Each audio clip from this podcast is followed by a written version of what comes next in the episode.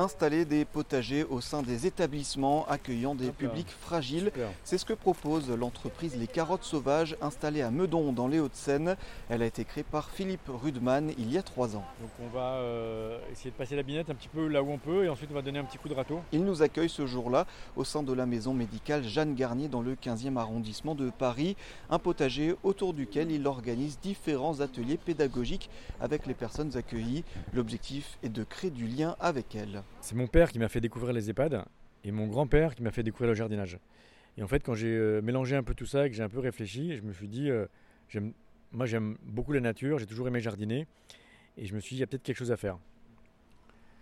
Donc voilà, c'est comme ça que, euh, que sont nées les carottes sauvages, il y a donc trois ans, avec comme but d'aller proche des, des, seniors, proche des personnes âgées, proche des personnes fragiles, et d'essayer d'aller leur apporter un peu de sourire, un peu de joie. Vieillir, euh, c'est pas simple.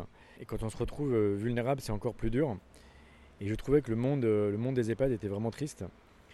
Et voilà, j'avais peur d'aller voir mon père en maison de retraite.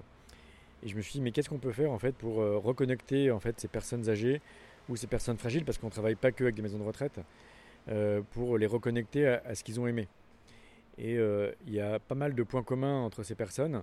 C'est la nature et particulièrement le jardin potager. Des sessions d'entretien du potager qui permettent d'échanger autour des plantes. Euh, bah, je suis infirmière ici mhm. et j'accompagne effectivement les résidents, enfin les personnes accueillies euh, au potager.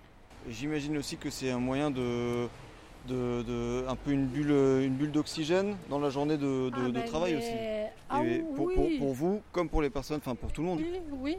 ma bulle de travail, quand je rentre le soir, effectivement, je m'occupe de mon jardin dans, sur mon balcon. Mm. Oui, c'est sympa aussi, c'est sûr. Et pour les, résidents, j'imagine aussi. Les personnes accueillies, elles adorent. Bah, madame, euh, madame qui est là, elle a eu un petit accident au pied, donc elle ne peut pas s'agenouiller comme elle voudrait, mais euh, d'habitude, elle est à fond. Euh. Mm. Ah, madame, d'habitude vous êtes à fond. Des moments dans la verdure qui font partie intégrante du parcours thérapeutique. En jardinant, les participants sont stimulés physiquement, mais les bienfaits sont aussi psychologiques, comme nous l'explique Mariam, psychomotricienne au sein de l'établissement. Il y a un côté thérapeutique euh, dans ce jardin parce qu'on regarde la nature évoluer en fonction des saisons aussi. Euh, et la plante grandit et avec la maladie d'Alzheimer, on a tendance à oublier.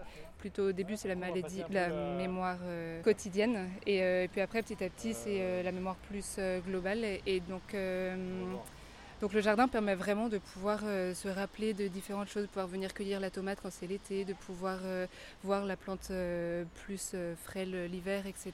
Donc se rappeler de chaque saison et finalement de réancrer dans, vraiment le, quotidien et du coup faire retravailler la, la mémoire. Avoir des repères temporaux-spatiaux, ce qu'on appelle, euh, se repérer dans le temps.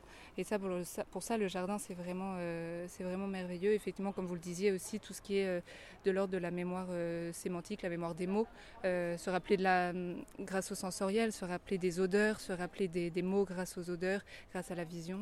Effectivement, c'est c'est un très bon moyen. Une aventure entrepreneuriale et surtout humaine pour Philippe, le créateur des carottes sauvages. Ça touche en fait, ça me rappelle aussi mes, propres, mes propres souvenirs, je l'ai dit avec, avec mon père, avec mon grand-père. Donc voilà, et puis animer un atelier, il euh, faut donner beaucoup d'énergie, beaucoup il faut être aussi très présent pour être à l'écoute des résidents, voilà, ne, jamais, euh, ne jamais les mettre aussi face à leurs propres échecs, leur propre fragilité, mais au contraire essayer de, de les faire grandir et de, voilà, de voir le meilleur qu'ils peuvent donner. Quoi des potagers que les carottes sauvages installent au sein des maisons de retraite, crèches, écoles et même auprès de différentes collectivités.